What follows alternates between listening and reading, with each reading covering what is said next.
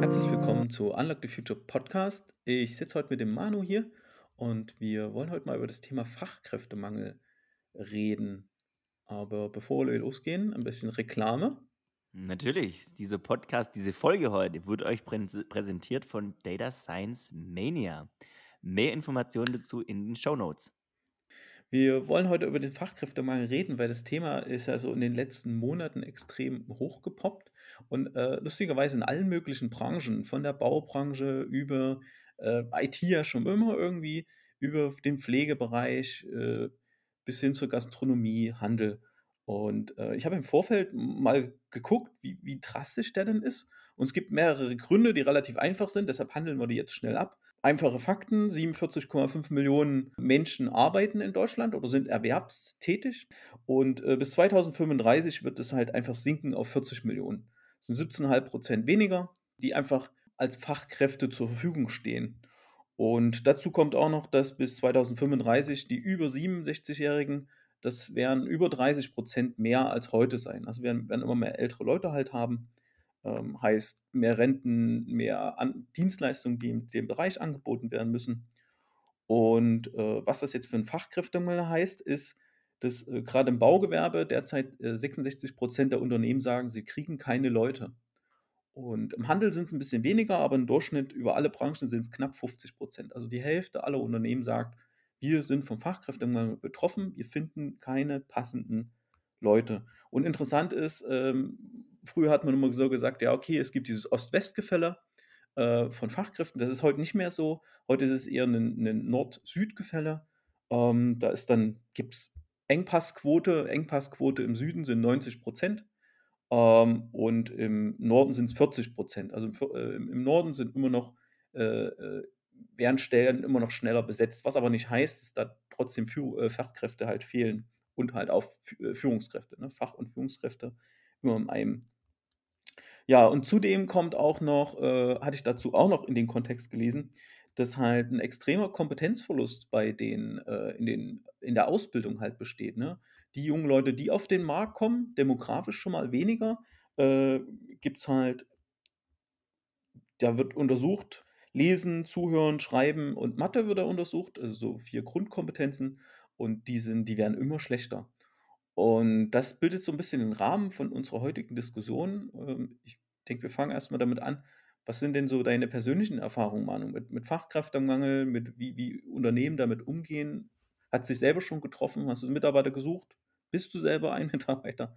Ja, also äh, beides. Äh, ich meine, ich, ich äh, jetzt bestes Beispiel, ich habe vor zwei Wochen ähm, wieder einen Praktikanten eingestellt und äh, da war es wirklich so, ähm, aber das kann man eigentlich auch sagen für Mitarbeiter, dass ähm, du, wenn du eine spezifische Qualifikation suchst, ja, also äh, in unserem Fall war es jetzt halt fürs Energiemanagement, ähm, da ist schon mal die, das ist schon mal eine auf die Gesamtbevölkerung oder auf die gesamtarbeitende Bevölkerung natürlich eine sehr kleine Nische. Ja. Also ich glaube, aus eigener Erfahrung, je spezialisierter die Nische ist, desto kleiner ist logischerweise der Pool.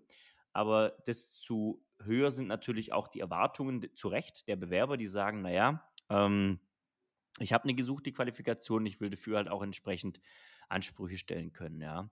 Und äh, da habe ich, weiß gar nicht ob es du geschickt hast oder ob es auf LinkedIn war, ähm, da hat jemand gepostet, ja, wir haben, wir haben äh, einen Porsche-Mangel, genauso wie wir einen Fachkräftemangel haben, weil äh, er hat einen Porsche für 30.000 Euro gesucht, ja, und das gibt es halt einfach nicht, ja. Und äh, so nehme ich das zurzeit auch wahr, dass wenn ich halt eine gewisse Qualifikation suche, sei es in der Nische oder sei es halt eine Fähigkeit, ähm, du hast vorher auch angesprochen, Entwickler, ja, IT-Branche, dann äh, muss ich als Unternehmen ja auch erstmal bereit sein, das zu zahlen. Das ist, glaube ich, ein, ein Punkt, ja. Ähm, und da muss ich, und, und das finde ich ganz wichtig, insbesondere in Konzernstrukturen, ähm, halt auch bereit sein, zum Beispiel einem, einem Rockstar-Entwickler gegebenenfalls mehr zu zahlen als einem Abteilungsleiter, auch wenn es vielleicht bisher nicht üblich war, weil äh, wenn man sich quasi durch Firmenzugehörigkeit in der Lohnstruktur nach oben gearbeitet hat.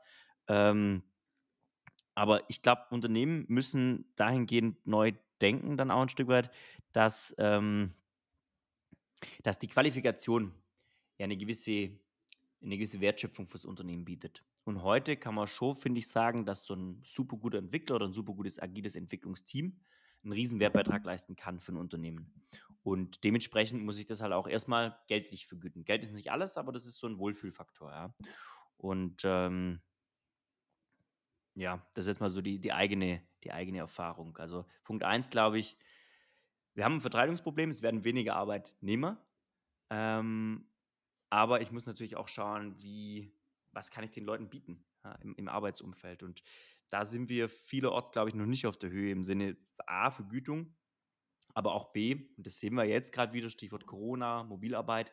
Es gibt wahnsinnig viele Unternehmen, die verlangen jetzt wieder eine Anwesenheit. Und da hatte ich ähm, über einen anderen Podcast, Digital Kompakt, ähm, war auch eine interessante Folge, die jetzt sagen, einer der häufigsten Gründe heute für qualifiziertes Fachpersonal zu kündigen ist, die Pflicht, wieder ins Office zu kommen.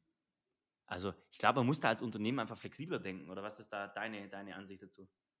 Ja, also Flexibilität gehört auf, auf jeden Fall heute dazu. Es ist monetäre ist für mich selbstverständlich, ne? Also mindestens marktüblich und wenn eine höhere Nachfrage da ist, dann halt auch übermarktüblich. Das, da macht der Porsche oder die Rolex keinen Unterschied zu einer, zu einer Fachkraft. Und ich muss mich natürlich auch damit auseinandersetzen, dass vielleicht so ein Top-Mitarbeiter oder so ein Mitarbeiter halt nicht ewig bleibt. Ne? Also gerade wenn ich in der IT bin, keine Ahnung, bleibe ich zwei, drei Jahre, bis das Projekt erledigt ist für mein spezielles äh, äh, äh, Technikset, was ich da beherrsche. Und dann gehe ich halt auch wieder. Ne? Also dann kann ich das ringsrum weglassen. Und gerade die nicht monetären Sachen, die dann immer angepriesen werden, ich finde ja immer lustig, wenn eine Stellenausschreibung steht, äh, wir haben einen Obstkorb und kostenlosen Kaffee. Ja, das ist nett, aber oder man kriegt dies und jenes, aber bezahlt doch die Leute vernünftig, dass sie sich vielleicht auch mal ihr eigenes Entwicklungsequipment bauen. Und jeder gute ITler hat zu Hause eine eigene kleine Infrastruktur, die er betreibt, schon alleine, um sich weiter zu, weiterzubilden. Ja, ne? aber wir wollen ja heute nicht nur auf IT äh, rum, rumrödeln, sondern halt das Verteilungsproblem, was du angesprochen hast, ist ja halt schon ziemlich krass, ähm, was wir, ne, alle, alle wundern sich jetzt, wo kommt der Fachkräftemangel her? Also, wo, also der war hier und da schon immer ein Thema, aber es ist ja nicht nur Demografie. Wir haben in vielen Branchen, da sind die Leute einfach in, in naja, in Vorruhestand gegangen, weil halt durch die Corona-Krise, oh, brauchen wir jetzt nicht. Und dann wurden die Leute mehr oder weniger abgebaut. Und in anderen Bereichen boomt es halt komplett.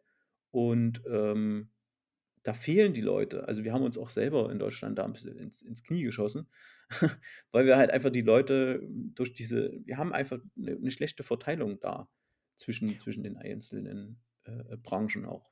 Das ist eine und ich finde auch, man hat oftmals auch so ein, und da gab es vor kurzem eine mega coole Werbung, so eine Plakatwerbung, ähm, da stand drauf, was spricht gegen das Handwerk? Und dann stand drunter meine Akademikereltern.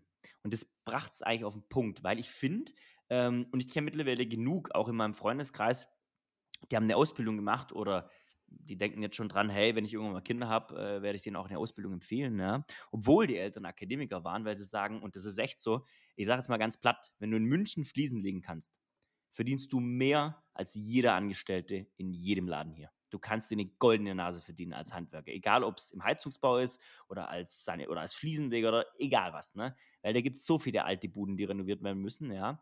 Aber viele machen es nicht, viele gehen nicht ins Handwerk, weil es dann heißt so, ah, hm, Nase rümpfen, Handwerk, hm, ich weiß nicht, der muss körperlich arbeiten und hm, ist nicht so angesehen.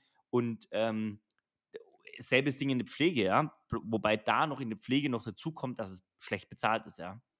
Aber dieses, äh, ich weiß auch gar nicht, woher das kommt, dass, dass es irgendwann mal hieß, nee, also jeder muss studieren gehen, ja. Obwohl du im Handwerk richtig gutes Geld verdienen kannst, mit äh, zu coolen Arbeitszeiten kannst du deinen eigenen Bedingungen arbeiten. Ähm, und jeder Handwerker, egal wenn du jetzt anfragst, die sind alle bis Mitte oder Ende nächsten Jahres komplett ausgebucht, komplett ausgelastet. Ja.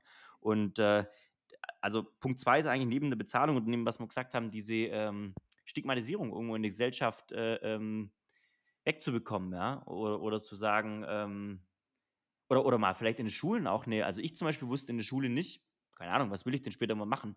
Dass man dann sagt, okay, man hat eine breitere Perspektive, ja, und sagt, du, es gibt Studium, es gibt aber auch handwerkliche Berufe. Du hast selber eine Ausbildung gemacht, Stefan, ne? Also du, mhm. du weißt, ja, äh, du, du kannst, eingehen, genau, ja. genau.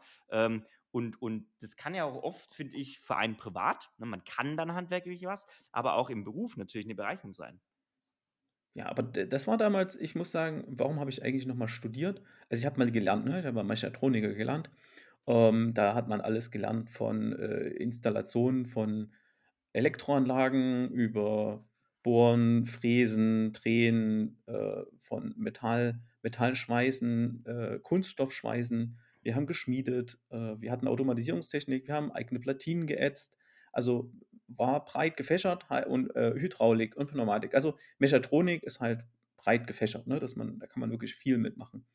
Aber damals also, was heißt damals, ne, 2000 bis 2004, also 3,5 Jahre habe ich gelernt und dann bin ich halt in 'n Job gekommen und die Bezahlung war nicht gut. Das war einfach so und das war am Markt so. Man hat ja ich habe bis heute noch Kontakt zu äh, zu den Leuten, mit denen wir gelernt haben und die Bezahlung war damals nicht gut.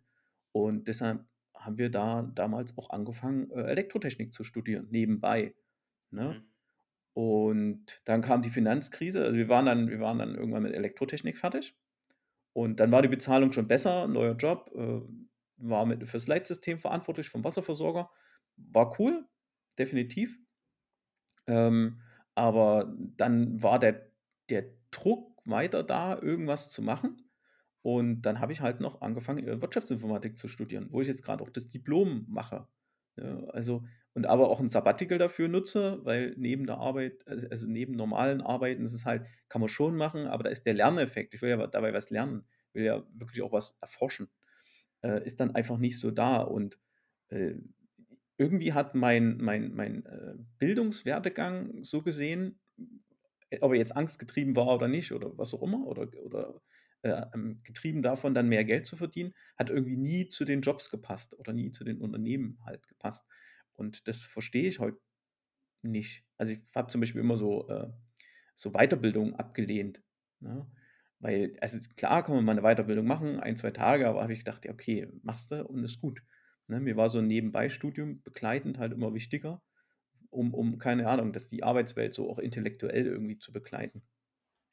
Das Und aber 'n das das 'n Pu ja, Entschuldigung, mach. Mhm. Ja, genau. Und ich wollte halt auf den Punkt hinaus, dass dass es halt immer irgendwie vom Arbeitsmarkt get getrieben war, ne? Ähm, ich bin Arbeiterkind. Das klingt ja so dumm, ne, Arbeiterkind, aber, äh, da ist ja man braucht immer 'n Job, muss immer arbeiten gehen und fleißig und tun und machen und, ähm ja, und möglichst viel lernen und, äh dazu kam halt auch, dass dass da die die Bezahlung irgendwie nie nie so nie so passte. Ich bin dem immer 'n bisschen hinterhergerannt. Und da war auch ja, das Ansehen war jetzt nicht so so gut. Es hatte zum Beispiel zum Beispiel auch lange gedauert ne, ich war, äh, damals als Rohrleger angestellt, ne? Der ist Mhm. ja okay, Rohrleger, schön, ne? Hast Mechatronik gelernt, dass du dann hier Rohrleger bist, ne? Und äh, aber ich habe habe meinen eigenen Messwagen gehabt, bin in Leipzig rumgefahren, habe, äh, Rohrschäden gesucht und das war schon der Job war schon ziemlich cool, aber, ne, bei den Leuten bleibt halt hängen: „Okay, Rohrleger.“ Und, ähm und das ist nicht so, äh, positiv belegt. Das ist genau das, die Wahrnehmung, ne? Aber das, was du auch ansprichst mit der mit der Weiterbildung, finde ich einen super wichtigen Punkt, um dem Fachkräftemangel 'n Stück weit zu begegnen. Es gibt ja auch heut, sagen wir mal, Learning on the Job, ja? Du kannst dich weiterbilden in deinem Bereich. Aber ich fände es richtig cool, wenn du so wie's du jetzt gemacht hast aber da brauchst du halt 'n gewissen eigenen Antrieb auch dazu, ähm, zu sagen: „Hey, ich mache jetzt nebenher 'n Studium oder was.“ Und heute gibt's ja so viel also neben dem Studium auch so viel Plattformen, Udemy, Udacity, wie man sie alle nennt, ja, um sich weiterzubilden in ganz unterschiedlichen Bereichen, ja?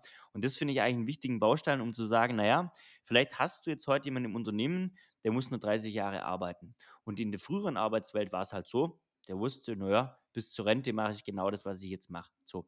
Aber dadurch, dass sich die Gesellschaft ändert, wird vielleicht sein Job wegrationalisiert oder verändert sich auch oder oder er hat selber Lust auf was anderes, er oder sie, ja? Ähm, sodass du da eigentlich schon und das ich verstehe nicht, warum nicht viele mehr Unternehmen sagen: „Na ja, pass auf, du hast“ manche machen das, du hast 'n Weiterbildungsbudget. Hier 6.000 €, 10.000 € im Jahr. Such dir aus, was dich weiterbringt. Ist 'n Yogakurs oder whatever, ne? Und das finde ich, wenn wir davon reden, Fachkräfte suchen, ist das eine. Fachkräfte halten ist ja das andere. Das verchecken ja auch viele Firmen, dass die nicht verstehen: „Ah ja, wenn ich jetzt jemand Gutes habe, dann sollte ich versuchen, den, wenn's geht, irgendwie zu halten“, ja? Und, ähm, da wäre so was eigentlich 'n finde ich 'n probates Mittel für, ja? Aber die die Sache ist ja die, wie hätte man das Ansehen wenn du jetzt sagst, Rohrleger war schlecht angesehen, wie hätte man das Ansehen steigern können?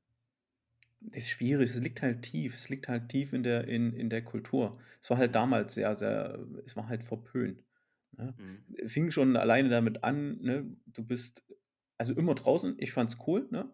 Ähm, es war halt 'n bisschen dreckig. Das finde ich auch heute noch völlig völlig okay.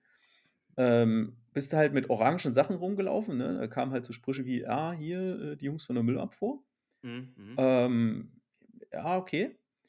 Aber ich es ist sehr schwer, in den Hand das Handwerk wieder, äh, also wirklich sexy sexy zu machen. Weil's kulturell ist es so tief tief verankert. Es sind so so kulturell sind so krass tief Sachen verankert, die kriegt man ganz schwer ganz schwer da wieder raus, ne? Also, es braucht viele, viele, viele Jahre und viele Kampagnen, um das wieder zu fixen, ne? Dass wir ganz am Anfang vorne wieder ankommen, äh, dass Leute auch wirklich 'ne Lehre halt machen, ne? Und auch 'ne Lehre nicht mit 18 oder so, sondern vielleicht keine Ahnung. Es wird ja sogar teilweise geworben um Studienabbrecher. Mhm. Ähm kann ich mir manchmal schwer vorstellen, ne? Macht jemand soziale Arbeit und dann macht er auf einmal Industriemechaniker, ne? Hm. Mhm. Ja, ja. Aber du bist ja jetzt grad in dem du bist ja jetzt grade noch im Sabbatical. Was würde denn weil du bist ja 'ne Fachkraft, ja, so. Das heißt, was würde dich denn an Unternehmen ansprechen? Weil das ist ja genau der Punkt, wo ich sage, Unternehmen müssen sich ja im Gegensatz zu früher, wo sich Bewerber attraktiv machen mussten, müssen sich halt mittlerweile Unternehmen attraktiv machen, weil es gibt 'ne Zahl X an Unternehmen und die Arbeitnehmeranzahl sinkt bei wahrscheinlich sogar, äh, ähm, steigender Arbeitslast, so.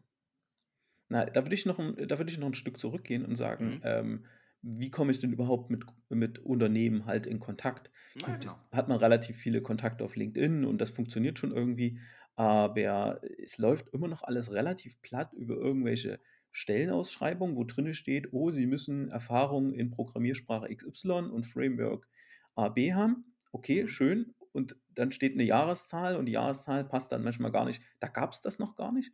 Das Ja, finde ich immer bisschen bisschen blöd, wo ich dann einfach sage: „Ja, okay, äh, lasst uns doch mal darüber reden. Ich habe hier“ „den Tech-Stack, das kann ich, das läuft hier, guckt dir's an.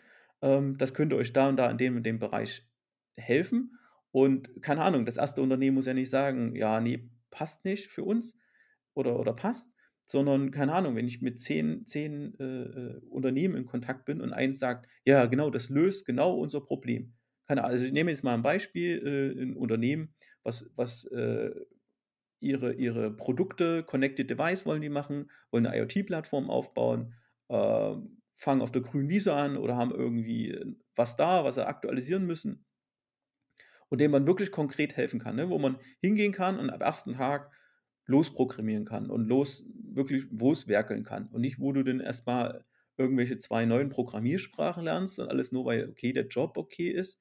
Also, da fängt's schon an. Wie kommt man mit mit den passenden Unternehmen, äh, in in in Kontakt, ne? Es kommen ja immer mehr Webseiten, wo man quasi, äh, sein sein Skillset quasi hinstellt und das das optimiert halt dieses Matching. Aber es ist immer noch es kommen immer noch viel zu viel von irgendwelchen Recruiting-Firmen, die die dann einfach nur 'n IT-Guy suchen, ne? Die sagen so: „Okay, wir brauchen 'n IT-Guy, der dann mal irgendwas mit IoT, äh, oder irgendwas mit Energie gemacht hat.“ Also, das ist total stumpf, werben sie die Leute an, ne? Und dann hast du natürlich ist das super frustrierend für beide Seiten, ne? Und dann hast du halt da an der Stelle schon 'n Mismatch.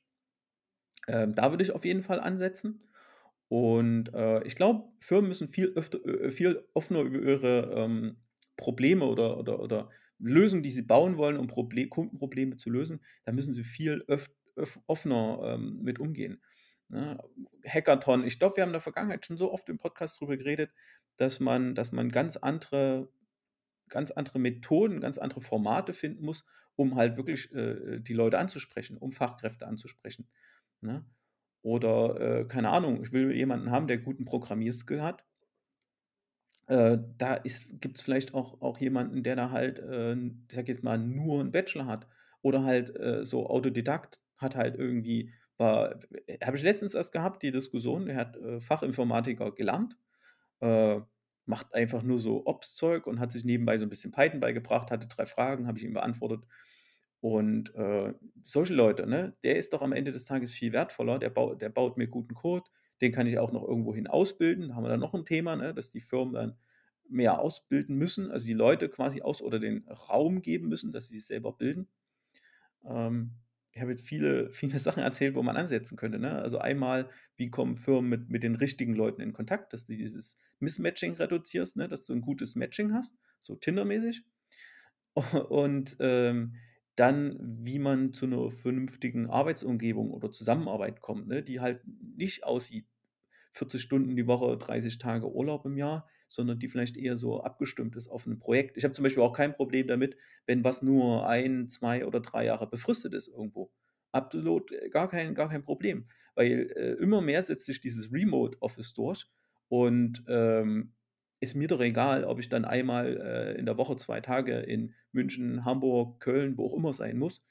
Ist doch, ist doch kein Problem. Dann gibt es dann irgendwie das nächste Projekt. Mir wäre halt nur wichtig, ich habe viel Zeit in Ausbildung investiert. Ich, habe, ich investiere viel Zeit mit einer, mit einer Demo-Plattform, die ich selber für mich pflege, forsche, wo ich selber mein, mein Skillset dran trainiere, dass ich bei einem Unternehmen bin, wo ich das immer wieder einsetzen kann, wo ich es immer wieder ver verwerten kann. Weil die Sachen sind heute so komplex, so, man muss so viel Wissen aufbauen, ähm, dass ich das jetzt nur in einem Unternehmen mache, ist halt, ist halt Quatsch. Vielleicht das Unternehmen auch das sogar befördern, dass sie, ach, da kennen wir ein Unternehmen, ist jetzt nicht ein Konkurrent, wäre doof, ne, einen Konkurrenten die Fachkräfte weiterzugeben, aber ähm, wo wir sagen, wir shiften jetzt von Projekt zu Projekt und da hilft auch nicht, wenn du bei irgendeiner Beratungsfirma bist oder bei irgendeinem Dienstleister bist. Haben wir auch schon einen Podcast gemacht über den Dienstleister, über die Dienstleister-Dilemma ähm, du musst schon bei diesen Unternehmen sein. Und ich glaube halt einfach, diese, diese Zeit ist vorbei, wo du Riesensoftware einfach einkaufst. Ja, dann kaufen wir uns eine IoT-Plattform ein, na, da kaufen wir uns eine Industrie 4.0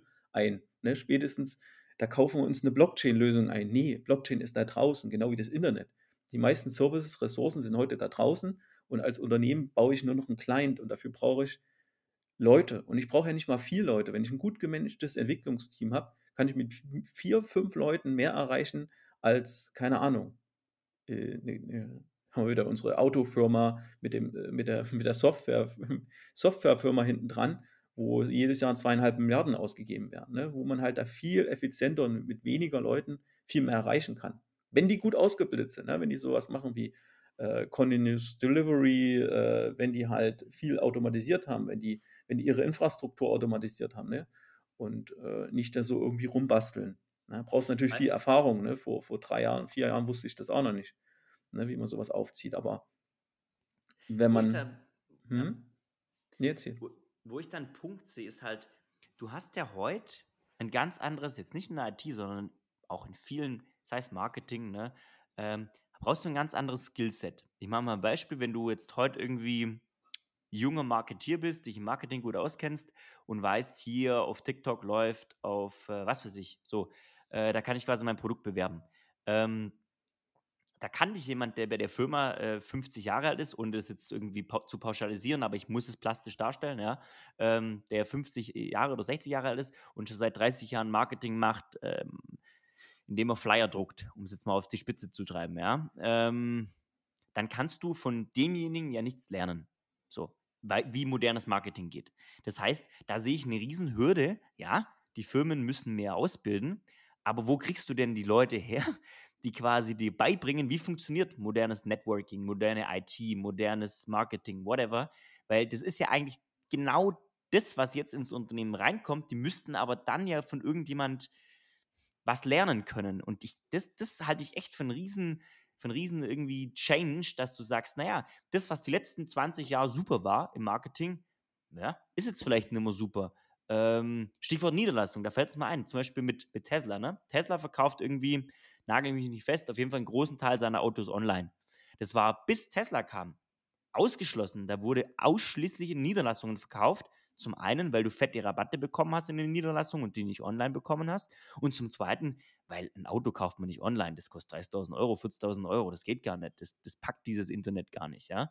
Und wenn ich jetzt so Niederlassungen habe und geht zu einem Niederlassungsleiter und sagt, du, erzähl mir, wer ein Auto verkauft. Und der sagt dir, ja, du musst den erst beraten und dann lässt den Probe sitzen und dann kann er mal das Leder anfassen. Naja, das Skillset, um es jetzt mal wirklich plastisch zu machen, ist, ist, wenn ich das Auto online verkaufe, exakt wertlos.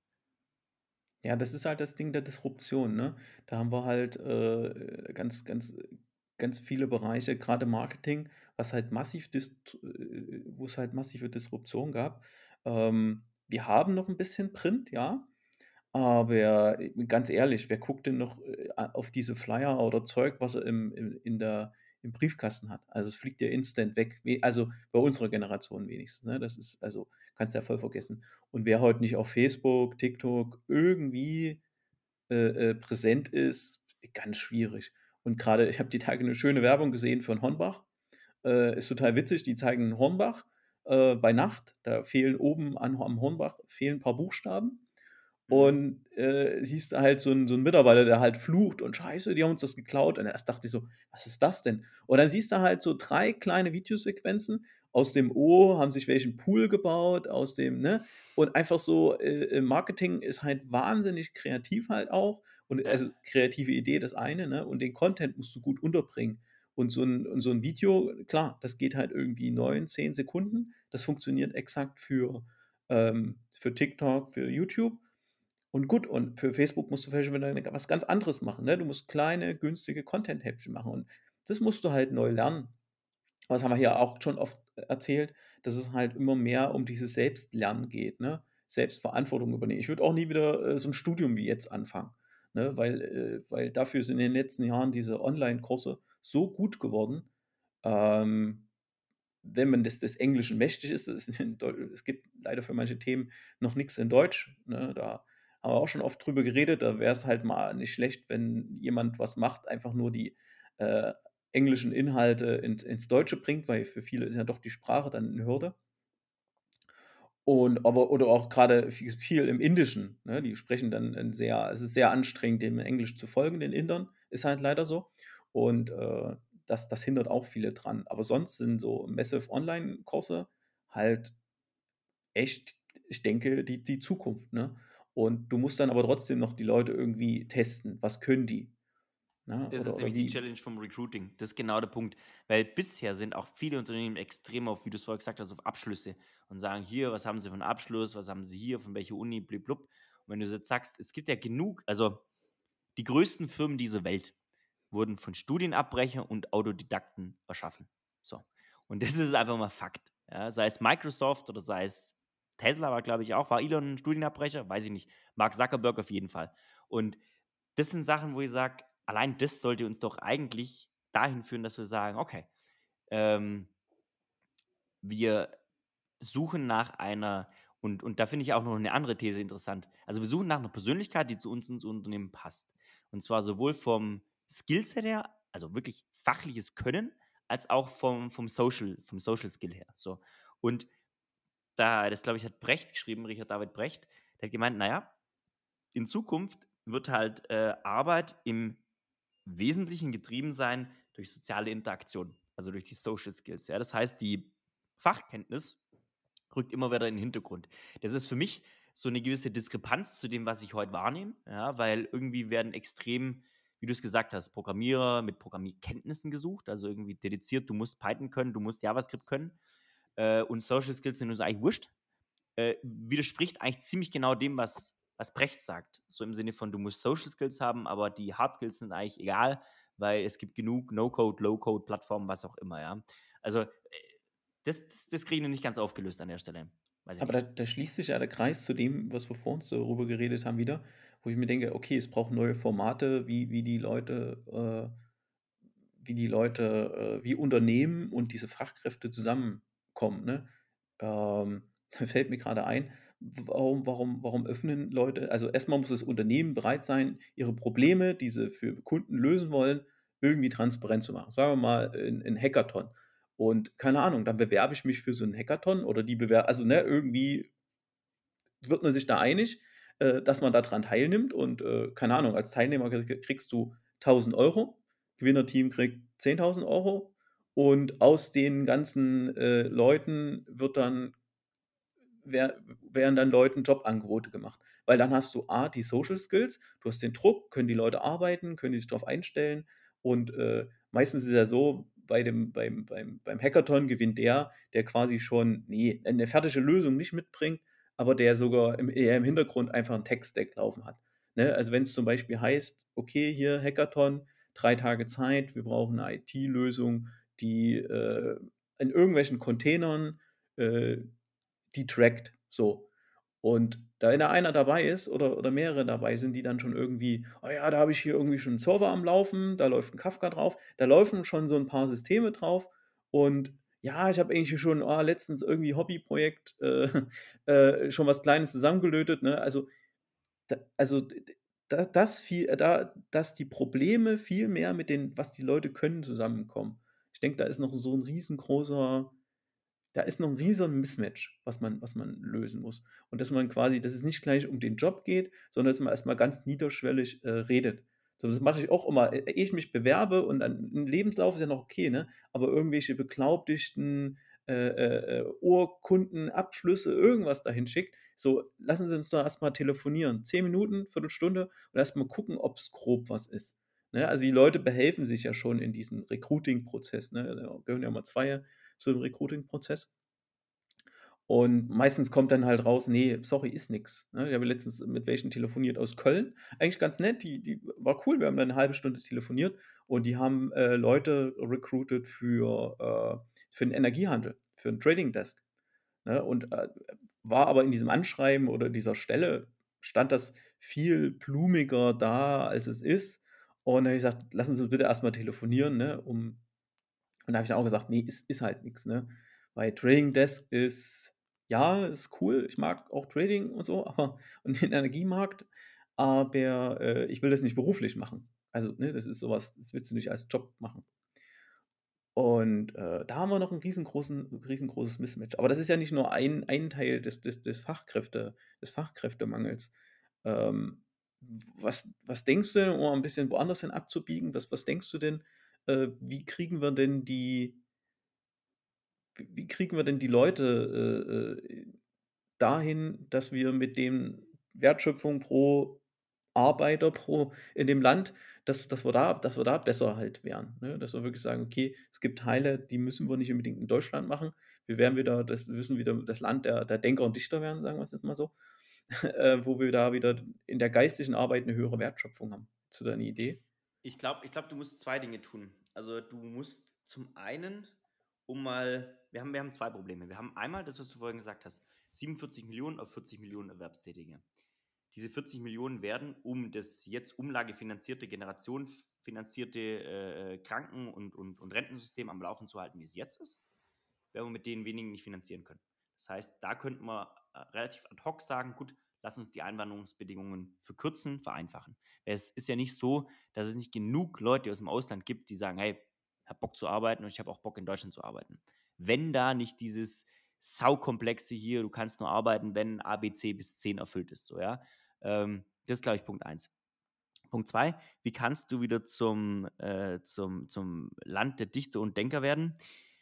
Wenn du, du hast extrem viel ähm, und da sind wir doch schon ganz gut, Overhead. Also du hast extrem viele Leute, die sitzen jeden Tag in Meetings und werden dafür und, und das ist die in Anführungsstrichen Arbeit. Gibt es auch coole YouTube-Videos, wo es dann heißt, so ja, hey, du wirst dafür bezahlt, in Meetings zu sitzen, ja, ist voll cool, weil ich muss nichts arbeiten, ja. Ähm, also die Meetingkultur ist krass, krass überfordernd und krass äh, improduktiv einfach, ja. Die wurde aber so um das mittlere bis obere mittlere Management herum geschaffen irgendwie. Und meine Meinung ist, da gibt es extrem viel, wo ich sage, naja, wenn du, Stichwort bedingungsloses Grundeinkommen, wenn du Leuten die Möglichkeit gibst, sich ohne finanzielle Not oder ohne große finanzielle Not zunächst mal Gedanken zu machen, worin bin ich gut, was, mir, was macht mir Spaß und was hilft der Welt. Das ist, glaube ich, dieses Ikigai, ne? So. Mhm. Äh, sich darüber wirklich Gedanken machen zu können und nicht zu sagen, ja, ich, du, ich habe jetzt eine Familie, ich habe drei Kinder, ich muss jetzt da in dem mittleren Management, bis ich 60 bin, sein. Sondern zu sagen, lass, äh, schau her, bedingungsloses Grundeinkommen ist für mich auf jeden Fall ein Punkt, der, der gehört dazu. Ähm, vielleicht auch, nee, da bin ich aber noch unschlüssig, sowas wie eine Maschinensteuer, ähm, dass man sagt, also, wo ich auf jeden Fall Freund davon bin, ist zu sagen, große Internetkonzerne auch äh, besteuern. Weil was ich krass finde, was ich echt krass finde, es gibt äh, das, das Steuersystem in Deutschland, vielleicht auch innerhalb der EU, ist halt immer noch darauf ausgerichtet, auf den kleinen Handwerksbetrieb, auf den Blumenhandel, der halt seine Steuer zahlt, dem ich genau zuordnen kann, der sitzt in München am Eck so und so. äh, aber halt nicht auf den Digitalkonzernen. Punkt. Ja, weil die haben halt ihr Firmensitz zum Beispiel in Irland. Ja. Das ist ein Missstand, der darf nicht sein. Allein das würde schon Milliarden in, in Sozialkassen spülen, ja, ohne dass jeder Einzelne mehr arbeiten müsste, sondern einfach nur dadurch, dass halt Digitalkonzerne ihren fairen Anteil zahlen. Ja, da bin ich schon auch ein großer Freund davon, weil die nutzen am Ende des Tages genauso Infrastruktur, seien Straßen, sei es Internet, whatever. Die nutzen einfach Infrastruktur und sie zahlen dafür aktuell halt nichts. Ja. Und da hilft es mir auch nicht, wenn ich dann als Philanthrop auftrete und sage, oh, ich gebe jetzt mal 10 Millionen an den Kindergarten. Ja, herzlichen Glückwunsch, weil du 100 Millionen Euro Steuern gespart hast. Danke dafür. Also absolute Farce. Das heißt, Maschinensteuer weiß ich nicht, bedingungsloses Grundeinkommen auf jeden Fall, vereinfachte Zuwanderung, und, und Menschen durch dieses bedingungslose Grundeinkommen die Möglichkeit geben zu sagen, yo, ich möchte mich jetzt verwirklichen als Dichter, als Denker. Ich habe Bock, Texte zu schreiben. Mache ich. Werde ich Werbetexter, werde ich was weiß ich, ne? Äh, aber solange du das nicht hast, ähm, wird es, glaube ich, echt tricky. Was, was ist deine Mhm. Ansicht? Mal, also das mit der, das mit der Steuer, das ist ja, ist ja auf dem Weg. Es wird noch ein paar Jahre dauern, aber es gibt ja diese globale Mindeststeuer, ne? Hat sich ja Mhm. Sch- Scholz feiern lassen. War, glaube ich, letztes Jahr, wo sie die äh, festgelegt haben. Mhm. Ähm, und auch die EU ist ja, ist ja dran, da was zu machen. Das sind die Franzosen äh, recht weit vorne. Mm, Ich finde es halt, ich finde es extrem wichtig, dass wir genau wieder dahin kommen. Also Dichter und Denker klingt erstmal so, aber dass, dass dieses Ingenieursding wieder, äh, wieder nicht irgendwelche Management, die, die, sag ich mal, diese, diese Ingenieurskaste, Kasteien äh, und vor sich hertreiben und keine Ahnung, irgendwie das Auto da jedes Jahr noch 5% besser machen, sondern wirklich neue Sachen entwickeln. Äh, ich bin seit neuestem äh, Atomfan. Äh, Okay, ich habe ich hab mich, spannend. ich habe mich, wie komme ich da jetzt drauf? Ich habe mich ein bisschen damit beschäftigt und, ähm, und äh, mit der, mit der Atomkraft, wie wir sie heute haben, die ist ziemlich beschissen. Haben wir ja letztens schon mal drüber geredet, äh, weil, warum benutzen wir Uran? Haben sie gemacht, weil da Plutonium abfällt äh, für Atombomben. Warum haben sie Wasser benutzt? Naja, weil die ersten Reaktoren für U-Boote waren, für die Navy und Navy kommt gut mit Wasser klar. So, Strich da drunter. Aber Uran extrem gefährlich, weil man das in diese Pelletform bringen muss und Wasser extrem gefährlich, weil Wasserstoff entstehen kann. Also äh, gibt einen besseren Reaktortyp, haben lustigerweise die Chinesen in den 70ern schon gemacht, weil sie isoliert von der Welt waren und haben halt einen Flüssigsalzreaktor gehabt, wo halt in dem Flüssigsalz das Uran und man kann da auch Thorium, was wesentlich besser ist, äh, da kann man drinnen lösen und damit fallen am Ende des Tages keine äh, radioaktiven Zerfallsstoffe an, weil es zu 100 Prozent äh, äh, äh, zerfällt alles. So, wie komme ich jetzt da drauf? Naja, also wir müssen wieder zum Land der Denker und Dichter werden, also Ingenieurskunst. Ne? Und um genau sowas bauen zu können. Es gibt nicht viele Länder auf der Welt, also vielleicht Amerika, China kann ganz gut mithalten, äh, Deutschland oder sagen wir mal Europa, die halt äh, Maschinen bauen können. Am Ende ist ein Reaktor auch nur eine Maschine. Aber die diese Mhm. ganze Automatisierung und alles, was da kommen soll, halt entwickeln soll. Und das meinte ich vor uns mit, wir müssen die Wertschöpfung halt steigern. Ne? Wir, wir haben, wir, es ist völlig okay, dass wir, dass wir von Energie abhängig sind, äh, dass wir von äh, Agrarprodukten abhängig sind. Ähm, aber in anderen Bereichen ist es, ist es, sind wir nicht bereit zu sagen, ja, okay, das überlassen wir dem Ausland, weil mit diesen Leuten, die können ja viel wertvollere äh, Dinge machen hier in Deutschland. Die können ja viel, viel produktiver sein. Und äh, das ist ja auch Teil des Fachkräftemangels. Vielleicht haben wir einfach die, die Wirtschaft eine ganz falsche Zusammensetzung. Ne? Das kann man ja auch über die Politik und Subventionen halt einfach steuern. Was ist dann da, aber das, das widerspricht doch eigentlich so ein bisschen dem, dass, dass äh, die ganze Welt schreit nach Software und sagt, Software ist die Zukunft, wir brauchen eigentlich, Hardware ist eigentlich völlig wurscht. Also wer am Schluss die, den Kühlschrank baut, das Auto baut, die Kaffeemaschine baut, pff, Hauptsache die Software ist geil. Ähm, das, das widerspricht doch eigentlich ein bisschen genau dem, dass du sagst, also ich überspitze jetzt mal, vielleicht brauchen wir ja gar keine Ingenieurskunst mehr, weil äh, das ein oder andere Land kann es billiger, schneller, vielleicht nicht besser, aber billiger und schneller und wenn es dann eh keine Rolle mehr spielt, ob das Auto jetzt einen Zentimeter Spaltmaße hat oder einen Millimeter, pff, du, dann brauchst du keine Ingenieurskunst mehr. Wie, was denkst du darüber? Ich, ich, ich denke, ich denke, also ist, äh, Informatik oder diese ganze äh, Softwareentwicklung äh, ist ja noch eine relativ junge, äh, äh, relativ junge Disziplin gewesen. Und ich glaube, das, was wir in den vergangenen Jahren aufgrund des hohen Wachstums und Wohlstands gesehen haben, dass wir extrem kurze Zyklen an Innovationen in, in Software und Hardware haben, die, die werden sich auch wieder umkehren. Man sieht jetzt überall Bestrebungen zu sagen, okay, die Funktion, die wir heute auf irgendwelche, auf dem Handy haben, keine Ahnung, du kannst da irgendwas erkennen und, und diese, die, rein die Funktionalität, die heute diese kurzlebigen Geräte halt haben, die werden irgendwann in Produkte integriert, die 25 Jahre halten, 50 Jahre halten, 100 Jahre vielleicht sogar halten. Und ich glaube, wir werden wieder längere Zyklen halt sehen. Und da kann halt Deutschland äh, an, ansetzen. Und da entsprechend durch gute Arbeit, durch gute Ingenieurskunst einen Wettbewerbsvorteil generieren. Genau. Und ich beschäftige mich ja gerade mit Industrie 4.0 und, und äh, das soll, das zieht ja auch mit hin, in Richtung Kreislaufwirtschaft zu gehen. Und du kannst halt eine globale Kreislaufwirtschaft nur aufbauen, wenn du stabile Standards hast, äh, sicherstellen kannst, dass verschiedene Maschinen, verschiedene, da sind wir ganz stark in dem Hardware-Bereich, dass das einfach lange verfügbar ist. Ja? Also klar, Fokus ist natürlich immer auf Software. Aber ich glaube, Hardware wird auch wieder extrem wichtig werden. Ähm, ich möchte mal hm? kurz auf die Verteilung, die du vorher angesprochen hast, Verteilung in der Wirtschaft eingehen. Weil das finde ich auch ein interessanter Gedanke. Ich weiß aber nicht, ob der funktioniert. Weil du hast ja viele, die einfach das, keine Ahnung, die es kognitiv nicht schaffen, also die, die irgendwo sagen, du, Mechatronik ist mir zu viel, verstehe ich nicht, will ich nicht verstehen, ja. Ähm, vielleicht äh, die, die keine Lust oder keinen Spaß an Ingenieurs Dingen, an Ingenieursaufgaben haben, ja. Das heißt, ähm, ich bin mir nicht sicher, ob du als Wirtschaft eine Verteilung von äh, Arbeitskraft auf gewisse Branchen wirklich steuern kannst, weil am Ende des Tages nur in dem, wo du gut drin bist, ja, wenn du dir privat irgendwie ein Hobby-IT-Projekt hast oder wenn du privat gern Pflanzen anbaust und sagst, hey, ich bin ein cooler Gärtner, ein cooler Gärtner, der in der Freizeit Blumen baut, der wird jetzt nicht unbedingt sagen, du, ich habe jetzt Bock auf ein AKW, AKW zu bauen. Weißt du, ich meine? Mhm. Also, ich, das kannst du nur, glaube ich, in sehr, sehr begrenztem Maße irgendwie steuern. Auch nicht mit Geld, auch nicht mit Subventionen, sondern da reden wir über den Hightech-Bereich. Das ist ja nichts, wo du sagst, das ist jetzt du, jetzt stellen wir uns alle an Werkbank und schrauben Dinge zusammen, sondern das ist ja Ingenieurskunst, besteht darin, dass ich irgendwas, wie du es gesagt hast, Neues erschaffe. Und dafür muss ich kreativ denken, muss mich aber auch in diesen Space reindenken wollen. Und das ist ein Punkt, wo ich sage, also na, da sehe ich es für realistischer, zu sagen, lass uns das, was wir bisher super gut können, Dichterdenker, äh, durch die Leute, die da auf der ganzen Welt Bock drauf haben, lass uns die gezielt für das anlocken. Lass sagen, hey, unsere Alleinstellung ist, wir können gut Maschinen bauen und jeder, der auch gut Maschinen bauen kann, welcome, du kriegst sogar noch 20.000 Euro Willkommensgeld. Ne? Weil es einfach geil ist. So.